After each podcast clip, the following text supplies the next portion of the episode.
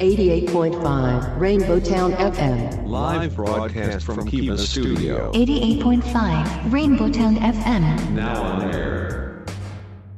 Rainbow Town,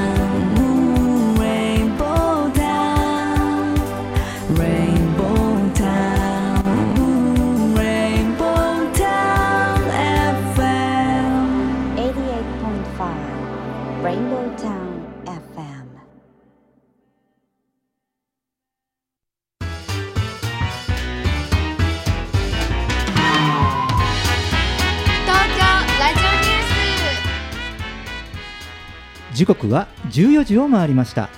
FM88.5MHz レインボータウン FM をお聞きの皆さんこんにちは。そしてパソコンやスマートフォンを使ってサイマルラジオやリッスンラジオでお聞きの皆さんもポドキャストでお聞きの皆さんもこんにちは。東京ラジオニュースメインキャスターの松ピーこと松本哲弘です。レインボータウン FM 東京ラジオニュース。この番組は毎週火曜日に個性あふれるコメンテーターとニューノーマル時代の気になる話題を独自の目線で語るニュース解説番組です。レギュラーコメンテーターはライブ配信サービスアミーダ代表阿南秀樹さんこと DJ ジェットさんです。よろしくお願いします。よろしくお願いします。さあそしてもうお一方、えー第2週と第4週のレギュラーコメンテーターです。次の時代にパラダイムシフトする企業を支援する専門家集団株式会社エスペシャリー代表の小島圭さんですよろしくお願いしますよろしくお願いいたします。よろしくお願いしますなんか小島さんがね今月から、えーはい第2と第4週になると、はい。なんか僕らは毎週来ていただいているような錯覚にあそうですね感じですよね。はい。ねで先も週もいましたよね。いましたよ。存在感がね。心の中で存在はずっと一緒です感が半端ないですけどね。さあ、えーこちら、えー今日東京キバスタジオね、えースタジオからガラス張りで外が見えるんですけど、はい。外は晴れ間が晴れ間がっていうかもう土晴天ですね。すごい綺麗ですね。うんなんかもう雲も少なくてん青空っていう感じの。うん。ね。もうあのいつもの通りあのこのガラス越しの、えー窓からはい。もう熱気を感じるような天気にはなってきてますけれども、うんね、台風はどこに行ってしまったのかとはい。いうと、だいぶその予想よりも、うん。えー北の方のコースを通って、えー日本列島の方に入っている感じですね。だからそうえーその仙台方面、はね、三陸海岸とか、えーそちらの方は今雨がすごい降っていると。あいうことで。ですね。うんそうですね、本当にね、えーまあ、そんなにね、その大きな台風ではないということですけれどもね、えー気をつけてお過ごしください。さあ、そして毎週オープニングではオリンピックの話題をしていますけれども、はいはいはい。まあ昨日はなんといっても、ーうん。えー卓球卓球。でね、初のねミックスダブルスのメ金メダル、しかも日本の卓球界にとっては初の金メダルですよ。ねえすごいですね。ねえ水谷選手と伊藤美誠選手う。ん。うん悲願の。ねね。ねえ。ちょっと水谷選手が抱きついた時に美誠ちゃんがすごく嫌そうだったっていうのはちょっと。そっちからそっち突っ込みます？そうなんかあのすごいと思った瞬間に 今だけは仲良く仲良く抱擁でお願いします ちょっと顔がね。顔がねいやんって横を向いてたんでちょっとね、背けてましたねね。はい。そうですよねいやでもねなんかこう本当にねこう二人のねこう信頼感というかね、うん。まあいろんなニュースでね幼馴染でね同郷だということですけれども、はい。本当にお互いお互いをねこうね信じてねこう結果を出していくっていうことでなんかこういうねご時世ですから本当にこうスポーツの、ね人をね周りの人を元気にする力ってすごいなと思って。すごいですよね、うん。なんかあのはね賛成の方も反対の方もやっぱり、あの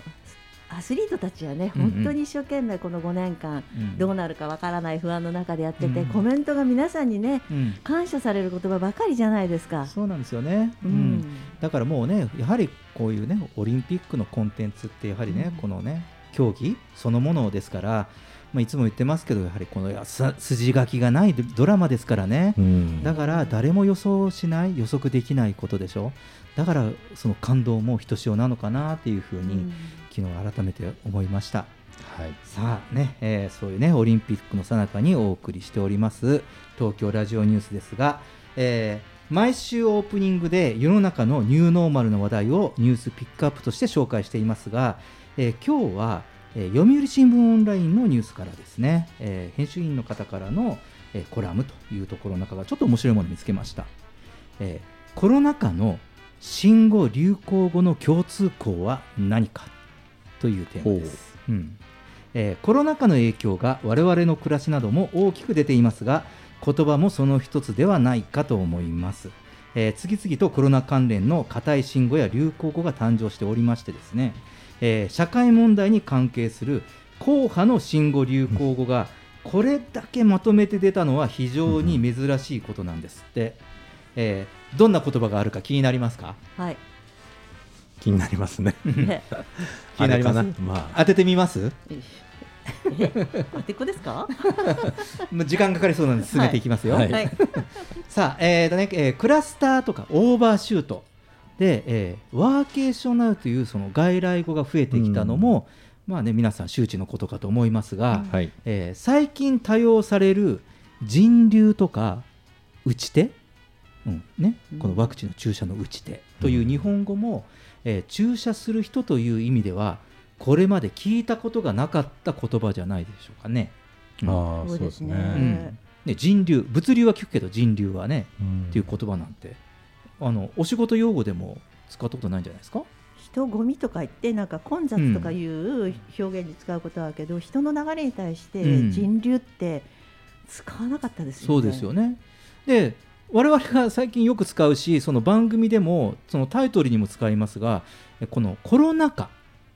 コロナ禍っていう言葉も最初は聞いただけでは分かりにくかったですしあの話し言葉としては我々もこうやって声で伝えるその仕事としてはちょっと抵抗があったんですけれどももう今はもう慣れてきましたよね。うんうん、でそんな中も中でも数少ない傑作がうんやはり3密です。三密うんね。日本人が好きなね、うんえー3を取り入れてスローガンにはもってこいなキャッチーな言葉になってしまったんじゃないかなというふうに思いますけど、どうでしょう？ここまでこういう言葉を挙げてみるとお二人は。そうですね。人流。うん、う打ち手っていうのは、あれですか、先生以外の人もっていうことなんですかね？ドクターだけなんですかね？これワクチンの話ですかね、うんそうですそうです。だから、あのワクチンをこう打つ打ち手の人が足りないとかああ。注射してくれる人ですよね。看護婦さんとかさ、うん。はいはいうん。はい。なんかそういう人とか医師とか、うん。そういうそういうのでその打ち手という言葉がうん。使われるようになって。る。そうなんですね、うん。将棋のなんかねとかい囲碁のうんうんいい一手が出ましたね みたいな感じ。打ち手の方みたいなね、うんイメージですけど、うんそうですよね。うん難しいですよね。新しい言葉がどんどんうんこのコロナ禍で逆に難しい言葉いっぱい出てきましたし、知らない言葉がいっぱいあって。確かにねそうですよね。うんその実際、えー昨年のユーキャン新語・流行語大賞では、まあ、コロナ関連の言葉が多くを占めていまして年間大賞は今挙げた3密でトップ10にはアベノマスクアマビエオンライン〇〇うん GoTo キャンペーンなどが入っています。で、えー新しい生活様式とか、おうち時間、クラスター、うん自粛警察 ありましたね。ありましたね、えー濃厚接触者なども候補に上がるなど、うん。えーコロナ関係のオンパレードなんですよね。うん。で実際、えーこの東京ラジオニュースの特集やニュースピックアップで追いかけたキーワードばかりなんです。ああ本当ですね、はい、我々がね、ね。普段まあいろんなね、うん。えー企業とか団体からのえープレスリリースをね我々受け取って、まあ、そこから、えーニュースとしてご紹介しておりますけれどもそういうもののキーワードも今挙げたこの新語・流行語でした。そうですね、うん。なんかあのそそれと聞いたことはあったけど実際なってみたらこういう感じだったんだっていうのもあったんですよね。そのロックダウンとか。あロックダウンなんてて初めて聞いた時もう怖っと思って。そしたらあこういう感じなんだ。みんなでね、うん。規則を守ってやるっていう、あそうですね、うん。だから言葉が先行して、でその実際のイメージが追いつかないというね。そうですね、うん。なんかあの三密ってか言われた時にあの密ってどういう意味で密なんだろうとか、うん。あの言葉一つ一つのみ見ても、うんうん。まん延防止をマンボウと言ってしまったら軽く見られるから、うんうん。まん延防止と正確に言いましょうとか やっぱり耳から入る言葉ってすごく大事なんだなと思ってそうね。うんでそうしないとマンボウって言われたらなんかちょっと楽しくって可愛いイメージになっちゃったりするのが、うんうんだから一つ一つの言葉の意味っていうのの重さを感じる部分もありましたね。そうですよねこうやってあのこう我々の場合だとこういう信号が出てくると、はい皆さん耳なじみとかその見たその漢字のイメージがつかないからそうそう必ずその信号を言った後にその読みの漢字を言ったり意味を添えたりするんですけど、うんそういうことがすごくこう多かった。うんうんそうですね、まあ意味を説明しないといけないっていうことがすうん去年一ごく多か昨年かなったですよというふうにね。、うん、思いますよね。さあそして、えーこのコロナ関連の深い、えー印象深い言葉としては、まあ、その後も相次いで出てましてちょっと挙げますとね路上飲み越境飲み、えー変異株、えー、マンボウまん延防止、うんマスク会食職域接種あと第三者認証とかね、えーなどこういうねこう列挙するともういろんなものがありましていとまがないんですが、えーこのコロナ関連の言葉が共通項があるんですよ。わかりますか？共通項、うん。どうするか何ですか？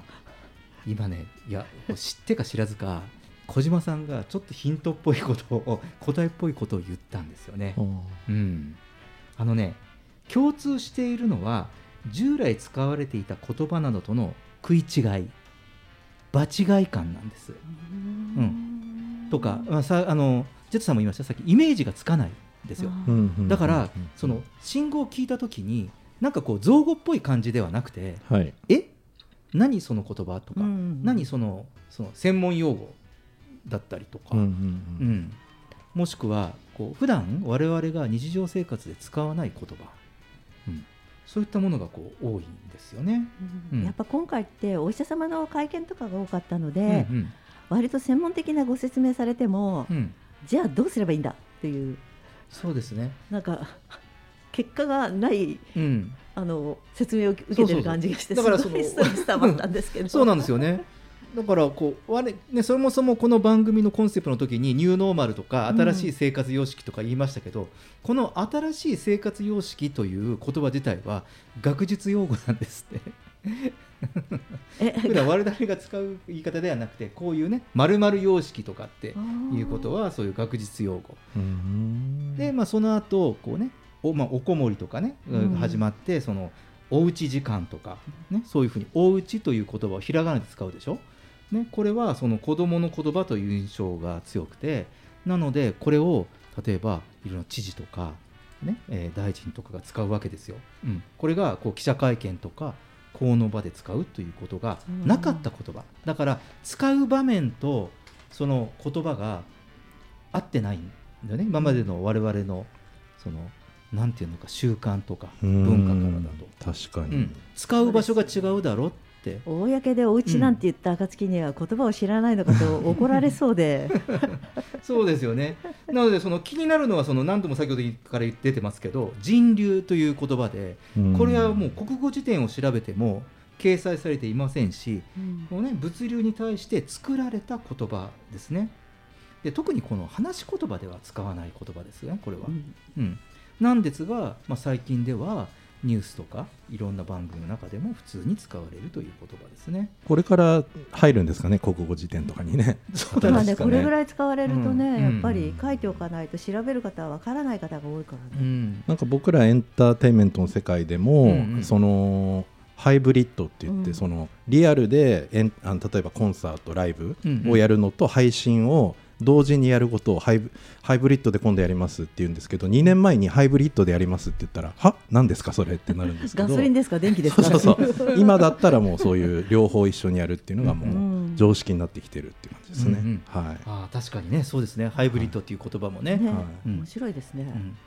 この間なんか講演かなんかやらせていただいた時に確かにハイブリッドあ。あのリアルで来る方とオンラインで入ってくる方と ハイブリッドでやりますって言われましたあーそうでですよね、はい、確かにね。うんだからまあいろいろこう出てくると思いますし、まあ、こういう言葉がね、まあ、いずれにしてもこう不意打ちのようにしてこう現れて、ね、こう聞いている人が「え何その言葉ってうん。初めて聞くんだけど」っていうふうにちょっとこう最初戸惑いがあるのが特徴なのかなと思います。そういう言葉が多いんじゃないでしょうかね。はい。うん、なのでまたこれからもどんな言葉が出てくるんでしょうか。はい、えー以上今週のニュースピックアップでした。東京ラジオニュース。東京ラジオニュース。東京ラジオニュース。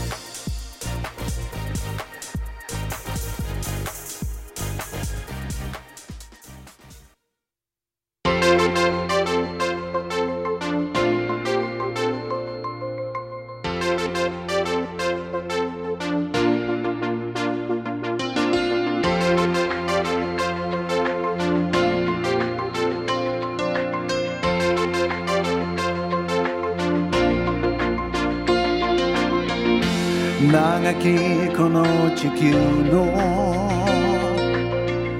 歴史の一幕に立ち会うことを奇跡と呼ぶのだろう。永遠に星は流れ瞬くその間に人が織りなす夢と希望の舞台。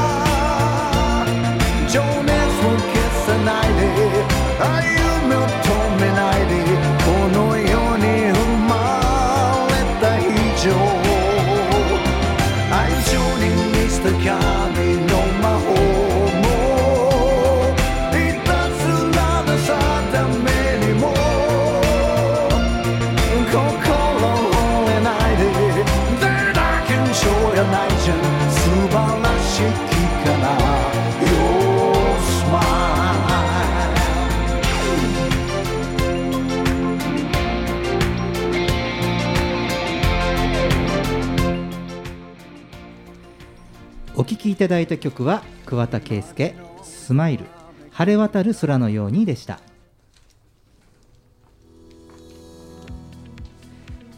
レインボータウン FM 東京ラジオニュース。今日は、えーニューノーマル時代のニューステーマとしてワーケーション普及の鍵ヘルスケアがごめんなさいワーケーション普及の課題ヘルスケアが鍵です。コメンテーターはライブ配信サービスアミーダ代表の阿南秀樹さんことジェットさんと次の時代にパラダイムシフトする企業を支援する専門家集団株式会社エスペシャリー代表の小島圭さんですよろしくお願いしよろしくお願いしまお願いいたしすます。そして今日この話題にゲストコメンテーターをお迎えしておりますビッグローブ社長室から羽賀光平さんですよろしくお願いしますよろしくお願いします。はい、よろしくお願いします。えービッグローブさんでは、えー温泉宿と企業をつなぐ温泉ワークが、えー今年の3月17日グランドオープンされて温泉地でのワーケーション事業に注力されているということで、えー、羽賀さんはそのビッグローブでワーケーション事業の指揮を執っていらっしゃる方ということで、えーこれからこの東京ラジオニュースのワーケーションをテーマにした話題ではコメンテーターとしてコメントだけじゃなくてですね最新情報もいただこうかなと思っております。改めてよろしくお願いします。よろしくお願いします。もうスーパースケートですよ。はい。素晴らしい。ありがたいです、ありがたい。はい、もう知っている情報はどこよりも早く、はい。うん。どこの東京都内のニュース番組よりも早く教えていただきたいなと、はい。はい、思ってキャスティングさせていただきました。素晴らしい。はい、えーそれで、えー今日のテーマは、えーワーケーション普及の課題ヘルスケアが鍵ということで、えーこのワーケーション幾度かこの番組でも取り上げていますけれどもニューノーマル時代に合った働き方で、えー潜在需要は大きいと言われています、えー日経 BP 総研の調査ではワーケーションの意向を聞いたところぜひしてみたいと思うが14.8%、えー条件が合えばしてみたいと思うが35.7%合計しますと過半数となります。すごいですよね、えー興味がないというのが27.8%まあいろいろあのこれはね、えー職業とかお仕事の内容によって、なかなかこういうね取り組みがね今の仕事柄難しいというところも含まれているということなので、まあ、そういった意味ですと、えーこのやってみたい思うというこうニーズ喚起っていうのはすごい状況かなというふうに思うんですけれども。さあこの辺りは皆さんどう思いますか、これあれ経営者のあれですかね、意見なんですかね。まあ、もちろんそうですね。なるほど、うん。そっかそっか、うん。まあ業種とか職種によってもねうん違うと思うんですけど、うちの会社なんかだと、うん。その営業マンが、えーまあ、すぐ、えーなんだろう在宅うん。とかワーケーションやりたいって言って、まあ、営業マンがまあ外で、ね、お客さんとか行かないでどうすんだよって言ったらいやもうアポをそのず あのなんですかオンラインで設定してどんどん入れてます。うんうん。あそっか。ってうん。うん。言ってあーそうなんだね。って言って、ちょっと後手に回りましたね。はい、どうですか小島さん？一回ねあの、うちょっとあのご縁があって伊沢の方であのお試しワーケーションをやらせていただいたんですが、確かにただ楽しいんですよ。でちょっと早めだったので、うんあの環境の方がねちょっと整ってない部分もあるかなと思うんですが、うん。でもやっぱりあの会社の人間で何人かでワイワイしてるとちょっと楽しいなと。うんであのちょっと離れたところでズームやってたりあのそういうねオンラインで会議やってるのを見てるとガン見しちゃってね、ちゃんと働いているのかしらみたいな感じで ちょちょいちょい見たくなっちゃうんでこれはプレッシャーだから見ちゃいけないなと思って あのほほ微笑みを送っておきましたよ。あるあるですねあるあるですよ。ついつい気になるからあの経営サイドは見てしまうという。いやもうねあのせっかくで今日はあのね、もうこうやってこのねワーケーションのね事業を仕掛けていらっしゃる羽賀さんをお迎えしてもういきなりあのわがあの羽賀さんがなちょっとなんか苦笑っぽいおわ笑いから始まってますけれども。でもでもこうサービスがしっかりとしたサービスの,、あのプロダイターさんとかがネットワークとか環境を整えてくださっていると逆に言ってもらっても安心ですよね、あの通じなかったらどうしようとか心配ないじゃないですか。あそうですね。うん。そうですよね。どうでしょう？あの羽賀さんあのこの、えーワーケーションの世間の意向が今こういう状況にあるということで実際に、まあ、こういう授業に携わっててどんなこう塩梅というか様子なんでしょう？あそうですね、うん。やはりその今年のちょうど3月頃くらいからですかね、またワーケーションが注目されていって、うんうん。まあ、テレビであったりとか、ネットニュースであったりとか、うんうん。あのいろんなところでワーケーションやってみましたとか、実際どうなのみたいな記事が非常に出てきたなと思ってます。うん。うん。であのあの小島さんの例もそうですし、実際にやられてみましたという方々も増えてきて、うん。うんでそれであ皆さんやっているんだったら自分もやってみたいなっていう風なそういうのが出てきてうん。こういう結果になってるのかなっていうふうに思いますね。うん、そうですね。なので、まあ、現実ね、こうやってそのトライアルする企業が、やはりもう実際に出てきたところで、じゃあ、では、このね、えーワーケーションが本格普及するためには、その現状では何がその課題になるのかっていうあたりから話を進めてみたいかなと思います。で、えー以前、ワーケーションをテーマにした放送では、えーまあ、ジェットさんと小島さんと、えー労務管理ね、はいはい。いやこうやってワーケーションさせるのはいいんだけどその会社のその働き方とか働き方とかこういうね、えーこう労働制度とかがうん。どういうふうに整備すればいいのかなというその経営者の本音みたいなことも出たりしまして、うん。であと、まあ、このワーケーションのメリットが単に従業員さんの気分転換とかリフレッシュとかこうストレスを下げるとかっていうふうなことがあるんですがそこだけではなくてやはりその、まあ、企業というのは、えーこうコスト重視の姿勢っていうのはやはり変わらないと思ってましてで、ま、いろいろそのコンプライアンスも含めその労務上の問題が起きた場合とか責任とかどうするのかっていう、まあ、こういう整備も大切だねっていう話をしながらただその、まあ、この企業側と従業員のコスト負担の話とかあと従業員側の言い分ね、こうやってその単なる休暇ではないから、えー総分は企業はコストを負担すべきという意見だったりとかあとこう企業側としてはその負担分相応の成果を見込めるのかといううですね社長さん目線ありありみたいなね、うん。そういうね話になりがちかなというふうに思うんですけれども。さあどうでしょうねこれは羽賀さん。はい、これあの実はすごく難しい問題でして、うん。そのワーケーションというのをちょっと受け身に取っていっちゃうと、やっぱこういったその従業員とあの会社とかですね雇用される側雇用する側みたいなこうせめぎ合いがちょっと出てきてしまうんですけれどもあの一つ発想を変えてみてあのワーケーションであの今自分たちが抱えている、まあ、企業の課題を解決できるんじゃないかっていう目線を持ってみるとあのなんていうかこう自分たちの会社に合ったそういう導入の仕方ができるんじゃないのかなと思ってまして、例えばその在宅勤務が増えていって従業員が肩こり腰痛ですごく悩んでるとかあの対面で会う機会が減ってきたからあの上司と部下の関係性がうまくいかなくなってきたとかですね、でそういった時にワーケーションを使ってちょっと密なコミュニケーションを取ってみると、あの解決できるんじゃないかっていうふうに思ってみるとですねあのあなるほどじゃあうちの場合はこうしようかなみたいな、うんうんなんかそういう目線になっていくのかなというふうに思ってますね。うーんなるほどね。そのね今羽賀さんからうんこう課題解決あその目的をそれそれぞれの企業のうんこう目的を持ってワーケーションに取り組むというね、えーこういうお話が出ましたけどいかがでしょうか？まあ僕らのね働いてる環境も課題だらけなんで まあそれから課題の洗い出しができてる企業はやっぱりワーケーションとかをそういうふうに捉えやすいうん。環境かもしれないですね。うん。はい、でそれができてないところはこの20何パーセントのあまりっていううんそう考えるとそうですね従業員のことを、まあ、思ってる会社か思ってない会社のバロメーター まあ僕ら採用あの人事の採用とかもやってるんで、そういう面で見るとそういうバロメーターにもなるかもしれないですね。うんはい。でなんかこう行きたい時にみんなに何か解決したい問題あるって素直にと問いかけちゃうのも楽ちんかも楽ちんっていうかいいかもしれないですよね。うんうん。逆にそしたらあのいつもこうテレテレワークばっかりでなんかお話ができて直接会って聞きたいとか言ったらその時間も逆に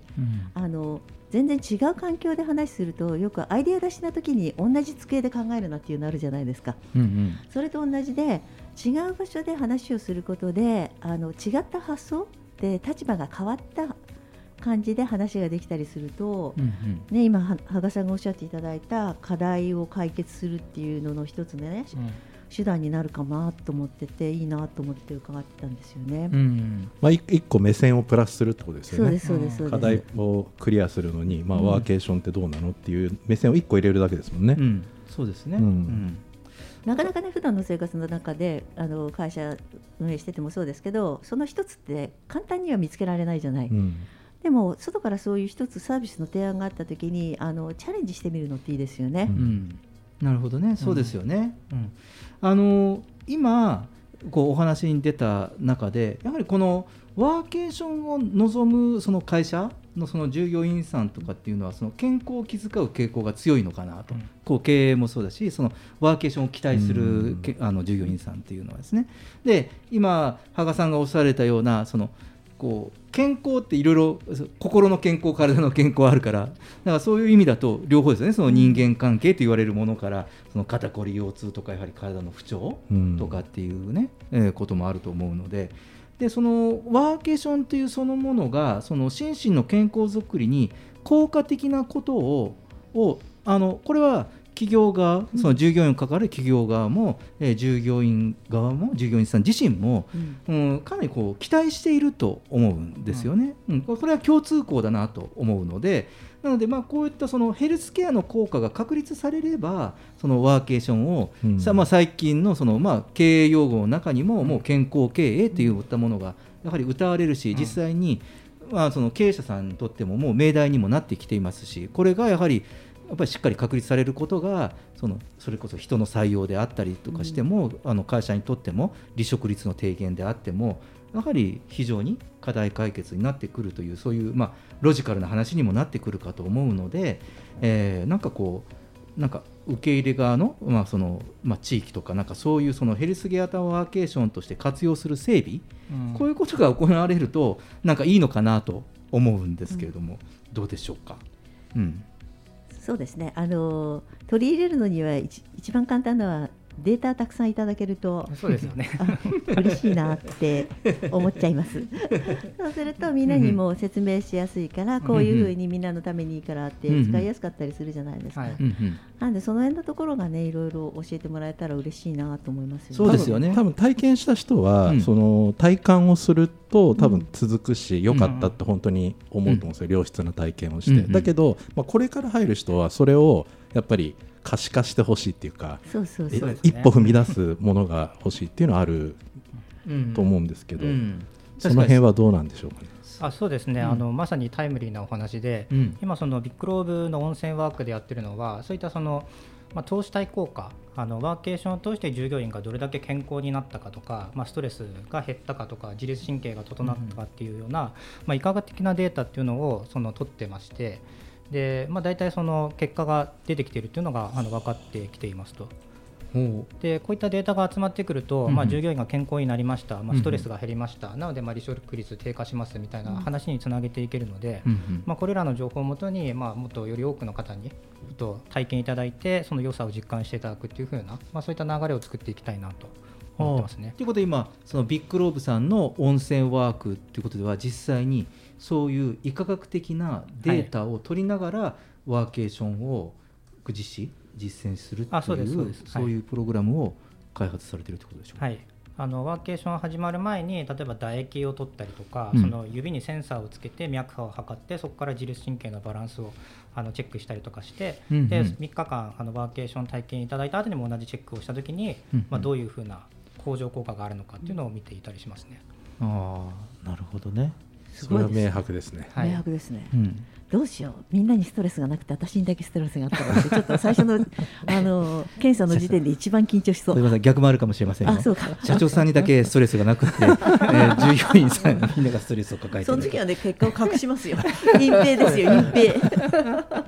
で結構ですね その皆さんやはり自分がストレスを持っているっていうのを自覚されてない方も多くて、うん。今回こうやってやってみるとえ自分ってこんなにストレスかかってたんだとかですねっていうのがもう数値で分かっちゃうのでうん。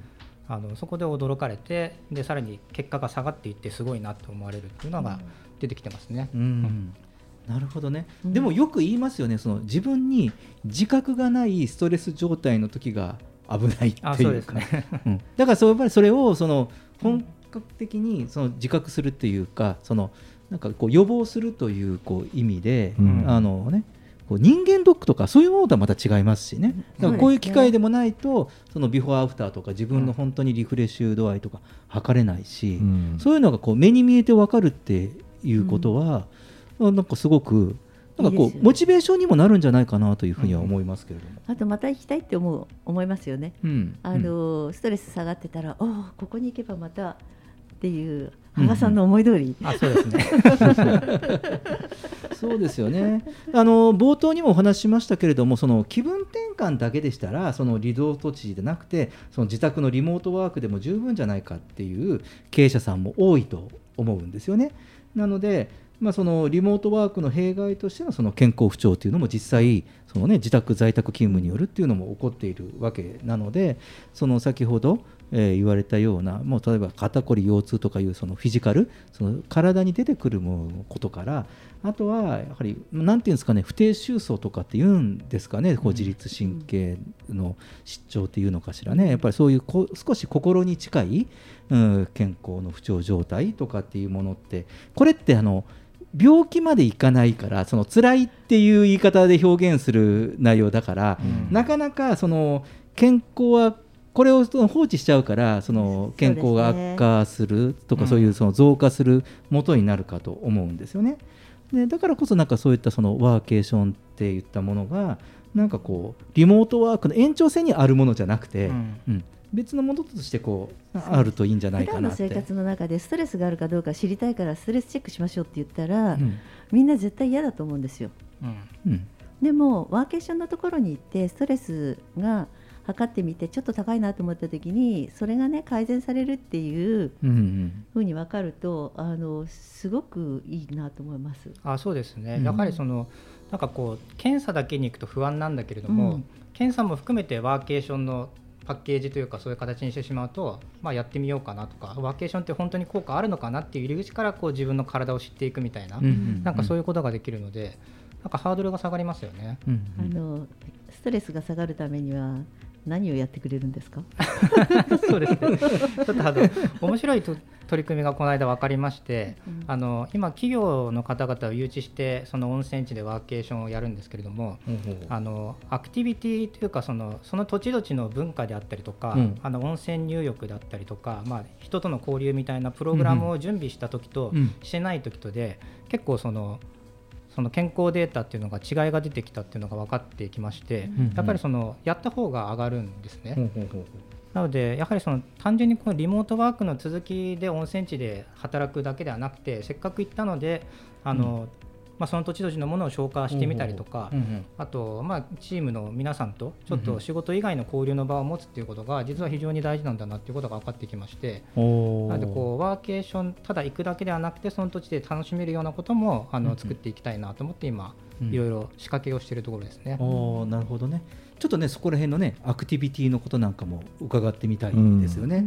あわかりました。じゃあちょっとね、えーここで1曲曲を挟んで、えー後半はこのアクティビティプログラム、えーこの辺りにも触れてみたいかなと思います。では1曲いきましょう。前川慎吾 from かりゆし58でパーティー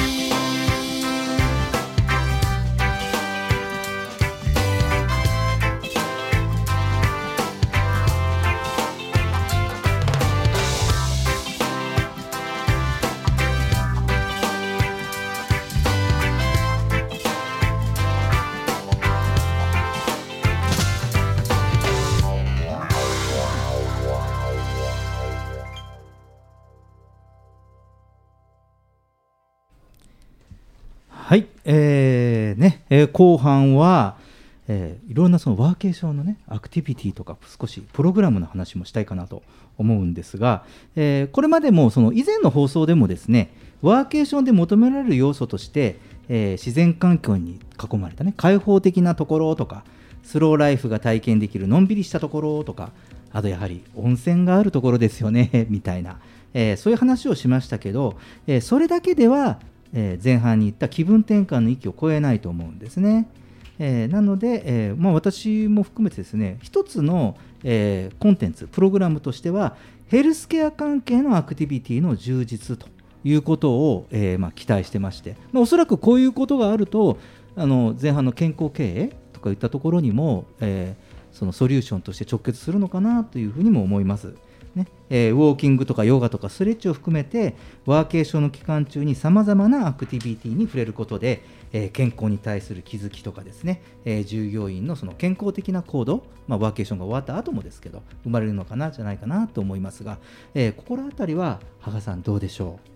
あそうですね。あの、うん。私たちがこうなぜ温泉地のワーケーションにこだわっているかっていうところにも関わってくるんですけれどもやっぱりこの、まあ、コロナで今免疫力あの、うん。まあ、とにかく感染しないあるいは感染しても治していく力を高めるっていうのに、今非常に着目が浴びておりまして、うんうん。でその時にですね温泉入浴って実は免疫力を上げる効果っていうのが今あの期待をされていてそれであのワーケーションで一緒に温泉経験してもらって免疫力を高めてもらおうみたいなことをですねうん今考えてるんですね。うんうん。でまあ、プラスアルファとしてやはりその温泉地に行くとなるとその土地土地にいろいろな食材であったりとかうん。食文化がありますので、うん。これらをうまく加工していってですねあの例えばこう腸内環境に効く食事とか、うん。あの体にあるこう毒素をこう出していくような食事であるとか、うん。そういった食事と温泉っていうものを組み合わせて免疫力を高めていくみたいなそういうワーケーションが作れないかなということをですね、うんうん。今あの取り組んでます。ああなるほど。結構具体的にはあの言える範囲でいいですけど、あそうですね、うん。あのいくつかテストケースで実施したものがありまして、うん。例えばあの、えっと、静岡県の熱川温泉さんの方ではその温泉の、まあ、料理を活用してあの乳酸菌とかですね、まあ、地場の食材とかを使って発酵させたものを食べていただいて、あの腸内にいいものを提供するとかですね。あと別府にあります神縄温泉の方ですとあそこその地獄蒸しっていう料理の仕方がありまして、ほう。ほう温泉の蒸気でこう調理をするんですけれども。ありますよね、うん。であれがそのあまり体に負荷をかけずに栄養が失われずに取れるっていうそういう料理らしくてですね、まあ、そういったコースをちょっと食べていただいて、うんうん。あの頭が冴えるみたいな そういうコースを作って食べていただいたりとか、うん。そういうことをやったりしてます。あーそれはねそのなんかアクティビティの中にその地域の文化とか、ねその地ね地のものがこう入っているということ、うん。でそれと、もう一つはやはりその観光要素というかなんかそういうその旅での、は楽しさとかっていうのもこうなくしてないような落としてないような気がしますけどねこういうプログラムっていうのは。せっかくねあのそのところに行ったらあのその地のものって絶対食べたいですし、それがこう、なんていうの酵素がいっぱいで頭がすっきりとか言って あの頭が良くなりますとか言って言ったらもうがむしゃらにその一品だけを食べてしまいそうな自分がいるんですいや食べ過ぎ注意ですから。ですからそういうふうなのを一つあの食事ってね日本、ん。人間の楽しみの一つなのでその食っていうものが加わってくるってすごくいいなと思います。うん、そうですよね。そうですね。あの食と運動が、まあ、やっぱり免疫力を、まあえー上げるっていう意味ではすごい重要な2つなんで、まあ、それを楽しみながらやるっていうだけで、まあそそれだけでも意味がありますね。うん。はいあと正しい温泉の入り方を教えてもらった方がすごくいいかなと思って行った時すごい張り切って入っちゃうじゃないですか。のぼせちゃうんですか？その後その後なんか割とぐったりしてる自分に気がついたことがあるんでね。なんかその辺のところも なんかあのリフレッシュするためにこんな入り方いいですねなんて教えてくれたりするとちょっと嬉しいな、うん。あ僕ねあのビッグローブさんの温泉ワークのサイトを拝見したんですけど、そこに入浴法とかも載ってますよね、あ入浴法の先生にね、いいそのコンテンツを、はい、あの執筆いただいて、ちゃんとその温泉の入り方のアドバイスとか、なんかそういう発信もされてらっしゃるんですよね。はい。うん。なんか温泉の入り方とかによって足が細くなる入り方もありますがいろいろちょっとあの 本読んだことがあるんで。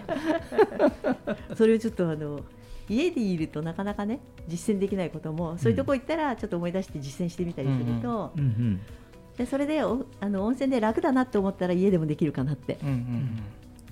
なるほどね、うん、そ家でやろうかなって、よいよいしょってなんか思い越し上げてやるよりも、そういうところで楽しく覚えたことって家に帰ってからもできるかなと思っちゃったりするんですよね。うん、そうですね。あの確かにいつもと違うその保養地とかそういう温泉地に行って、まあ、ワーケーションをするとかそういうことによるとその普段と場所が違うから人間って環境の動物だから、新しい習慣をやりやすいじゃないですか。例えばこう規則正しく普段は 遅くまで、ね、あの寝てるんだけどでもやはりそういうこうプログラムに参加すると場所も違うし気分も違うしこう人も違うからなんかこうちゃんとした規則正しい生活を起こり起こしやすくなる、う環境になるんじゃないかな。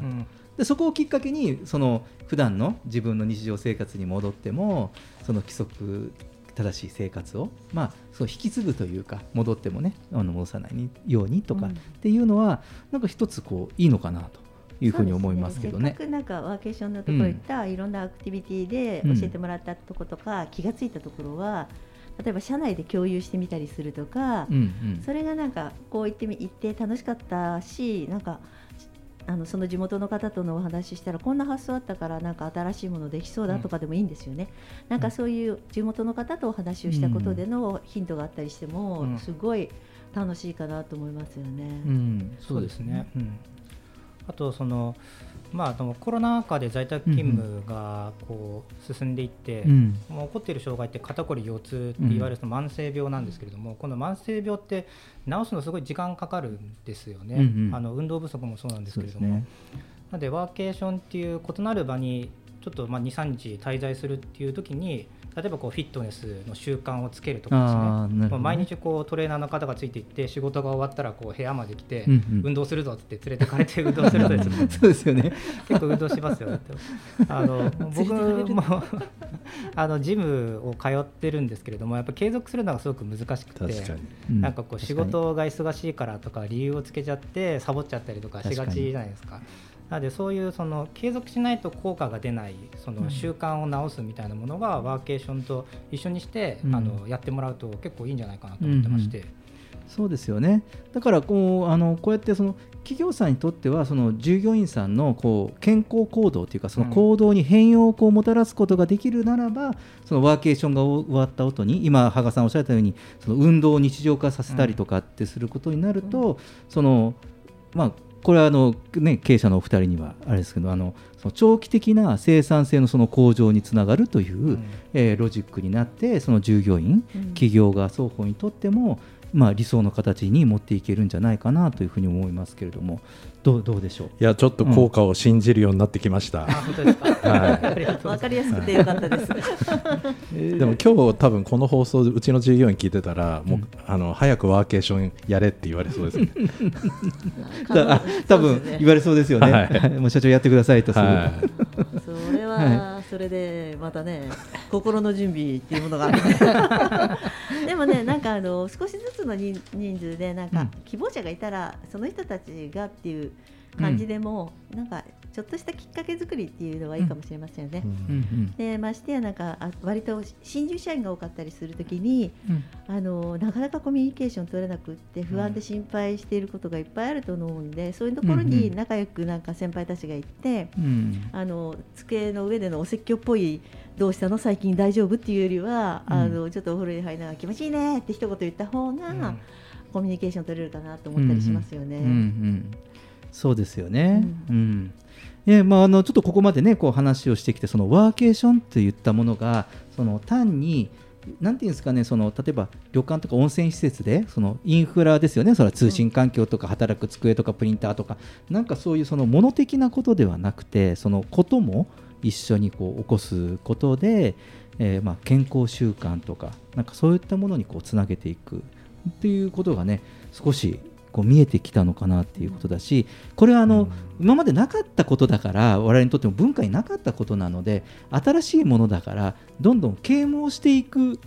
ことなんだろうなと思うんですよね。そのワーケーションも第1フェーズからその今度第2フェーズなんかこういうそのえーワーケーション中のそのアクティビティとか、えーこういったものをその提供するということ。でそれに対して多分そのお仕事ビジネス的にはいろんな人が参入してくるんでしょうね。あの宿泊だけじゃなくていろんな健康コンテンツ、うん。健康サービスを持ってた事業者さんとかもそうですし、えーいろんなことをその当然ここのサービスには IT が必要なのはやはり否めないことで今の授業あのマッチングね出会いをするのは今ほとんどやはりオンライン上で我々は知って出会いますから、やはりそこにはねえーとても、えーこういったもののサービス提供が必要になってくると思いますし、まあ、これからねそのワーケーションの本格的な定着に向けて、えーどういうふうにいくのか我々も追いかけてみたいかなというふうに思います。はいえー引き続きこうワーケーション関連のニュースについては特集を組んでいこうかなと思います。えー、羽賀さんにはですねこれからワーケーションがテーマの時にはコメンテーターをよろしくお願いいたします。はい、よろしくお願いします。はい、えー、ジェットさん、小島さん、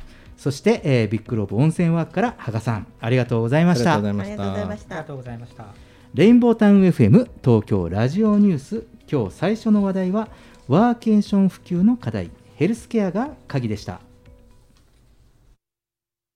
東京ラジオニュース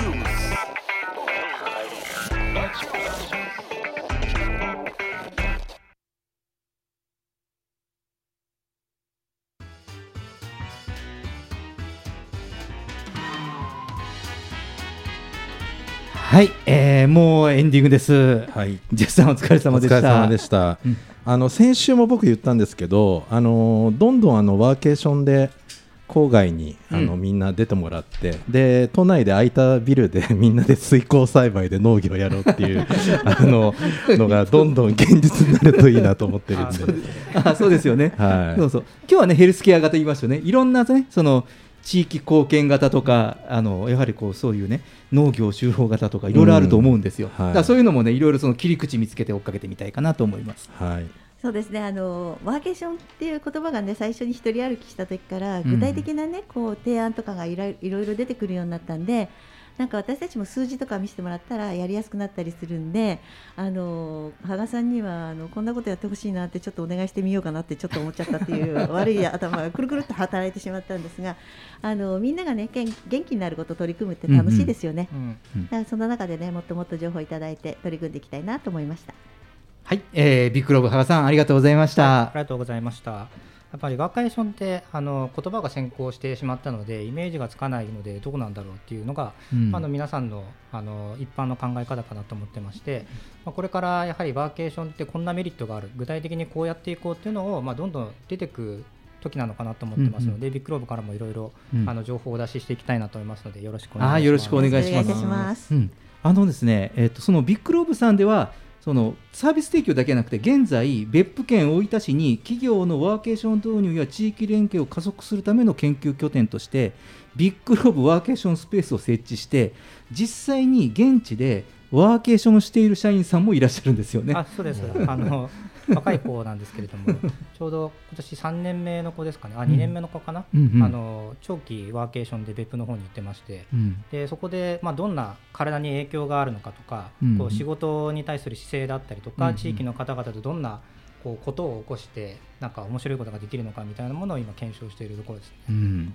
ね今度ねあの羽賀さん来られてる時に、はい。その方にも大分につないで、はい。電話つないでね実際の声をね 聞いて聞いろんな角度からねこうワーケーションねねについての情報をお送りしたいかなと思います。通信のプロバイダーじゃなくて、なんかねコミュニケーションの人のプロバイダーみたいな、い。いこと言いますね。あそれいただきました。ありがとうございます。いいこと言いましたね。はい。今二人で褒めちゃった。はい、えー東京ラジオニュースでは公式ツイッターと公式フェイスブックページを開設しています。皆様からのご意見ご感想全国からの情報はハッシュタグ東京ラジオニュースとつぶやいてみてください。それでは月替わりのエンディング曲でお別れしましょう。7月は中村あゆみさんです。今年3月14日に初のジャズアルバム「エンター」をリリースした中村あゆみさん。そのアルバムから1曲お聴きください。中村あゆみで You'd be so nice to come home to 東京ラジオニュースまた来週お会いしましょう You'd be so nice to come home to. You'd be so desire. Why the breeze on high sung around.